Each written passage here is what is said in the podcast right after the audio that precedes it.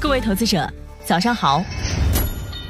欢迎收听长乐全球通早间资讯播客节目《长乐早知道》。今天我们来聊聊欧元区汇率波动明显超出阈值后，欧洲央行将如何应对？近期美元指数走弱，可能与欧洲已经来到历史最贵有关。不过，随着欧洲经济前景的不容乐观，这个趋势恐怕不会持续太久。回顾一年前，同样是在盛夏七月，欧元和现在似乎正在经历两个极端。去年七月份，所有汇市交易员都亲眼见证了欧元对美元跌破一比一平价关口的历史性一幕。在当时俄乌冲突和欧洲能源危机的大背景下，市场对欧元区衰退进行了定价。然而，短短一年之后，今天一切似乎全都变了。从某种意义上来说，欧元已经处在了有记录以来最强势的水平。自去年九月份下跌到与美元平价以下的最低点，到现在，欧元对美元的汇率已经累计上涨了百分之十八，欧元对人民币的汇率已经接近三年来的最高水平。本月早些时候，甚至强势升破了标志性的八关口。欧元对英镑和日元也在年内大幅走高。那么，欧元对美元为什么这么强呢？从数据上来看，欧洲经济和美国经济基本上是同时复苏的，但强度比美国弱，速度也稍微落后于美国。在通胀的节奏上，欧元区2020年12月的 CPI 是负的百分之零点三，此后呢一路走高到2022年10月的最高点百分之十点六，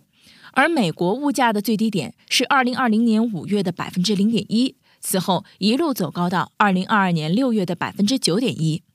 今年六月份，美国的 CPI 已经上涨到了百分之三，欧元区六月 CPI 尽管在下跌，但是仍有百分之五点五，这就可以看出欧元区的通胀相对美国更加陡峭和迅猛，但是比美国要慢一个节拍。那这就导致了欧洲央行加息的幅度没有美联储那么大，而紧缩效果往往是滞后的，有一个时间差。这就造成了一定的预期差别和利率差异，使得现在看起来欧元相对美元更为强势。现在随着大量的数据显示欧洲经济陷入衰退，欧元上涨的趋势遇到了阻碍。分析指出，技术信号表明欧元已经超买，欧元的九周相对强弱指数出现了看跌和逆转，不久的将来会出现回落。而衡量当前价格相对于历史水平的商品通道指数也已经开始下跌。换句话来说呢，是未来将会出现损失。彭博社调查的分析师预测，欧元对美元汇率将在九月份下跌到一点一零美元，然后在年底上涨到一点一二美元。业内人士也认为，全球经济增速下半年大概率放缓，可能会进一步降低欧元区出口商品的吸引力，尤其是在中国和日本等其他全球贸易大国汇率纷纷贬值的背景下。事实上，现在欧元走强已经成为了欧洲央行的一大担忧。最近发布的很多欧元区经济数据也普遍没有达到市场的预期水平，比如衡量数据实际表现与市场预期差异的花旗欧元区经济惊奇指数，就在近期出现了明显下降，跟同类美国指标的上升形成了鲜明的对比。就在本周，欧洲央行即将召开货币政策会议，市场普遍预计会加息二十五个基点，然后把关注点放在九月的货币政策动向上。投资者将仔细研究行长拉加德的言论，